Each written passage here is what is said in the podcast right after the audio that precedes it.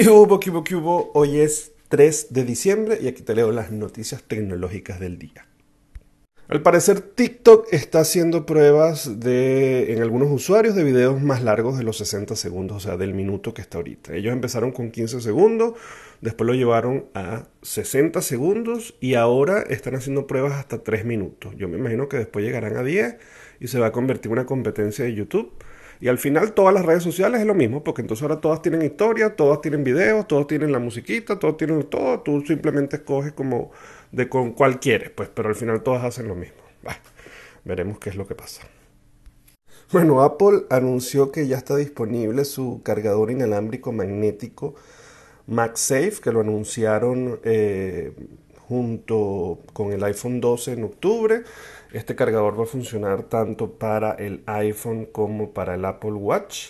Vale como unos 130 dólares. Básicamente es poder cargarlo de manera inalámbrica, pero tienen una particularidad, que es que el cargador viene sin el cargador.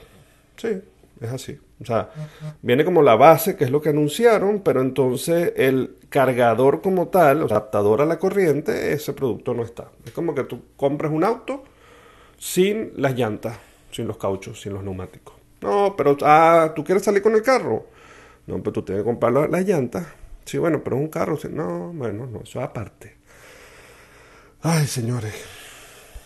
Europa está intentando cambiar el tema de Internet porque acaban de sacar la ley de servicios digitales, la gran normativa europea que puede cambiar el Internet tal y como lo conocemos. Sabemos pues que Europa siempre va un paso adelante en cuanto a la protección de datos, la protección de los consumidores y en este caso ellos lo que hablan es que la futura normativa buscará es aclarar el contenido del concepto de contenido ilegal. O sea, ellos lo que quieren saber es Mira, cuando se trata de un contenido libre, un contenido realmente informativo que no tiene nada de publicidad ni tiene nada este, detrás, y cuando se trata de un contenido que es publicidad, que están vendiendo, que hay un, un comercio electrónico, un poco para evitar esos engaños donde de repente lo que te están dando es una información que lo que está buscando es vender un determinado producto. Pero, bueno como todo, aunque siempre aplaudimos el hecho de que Europa esté ahí a la vanguardia en eso, pues ya sí estamos en un borde de lo que es regular y no regular, cosa que no estoy tan de acuerdo.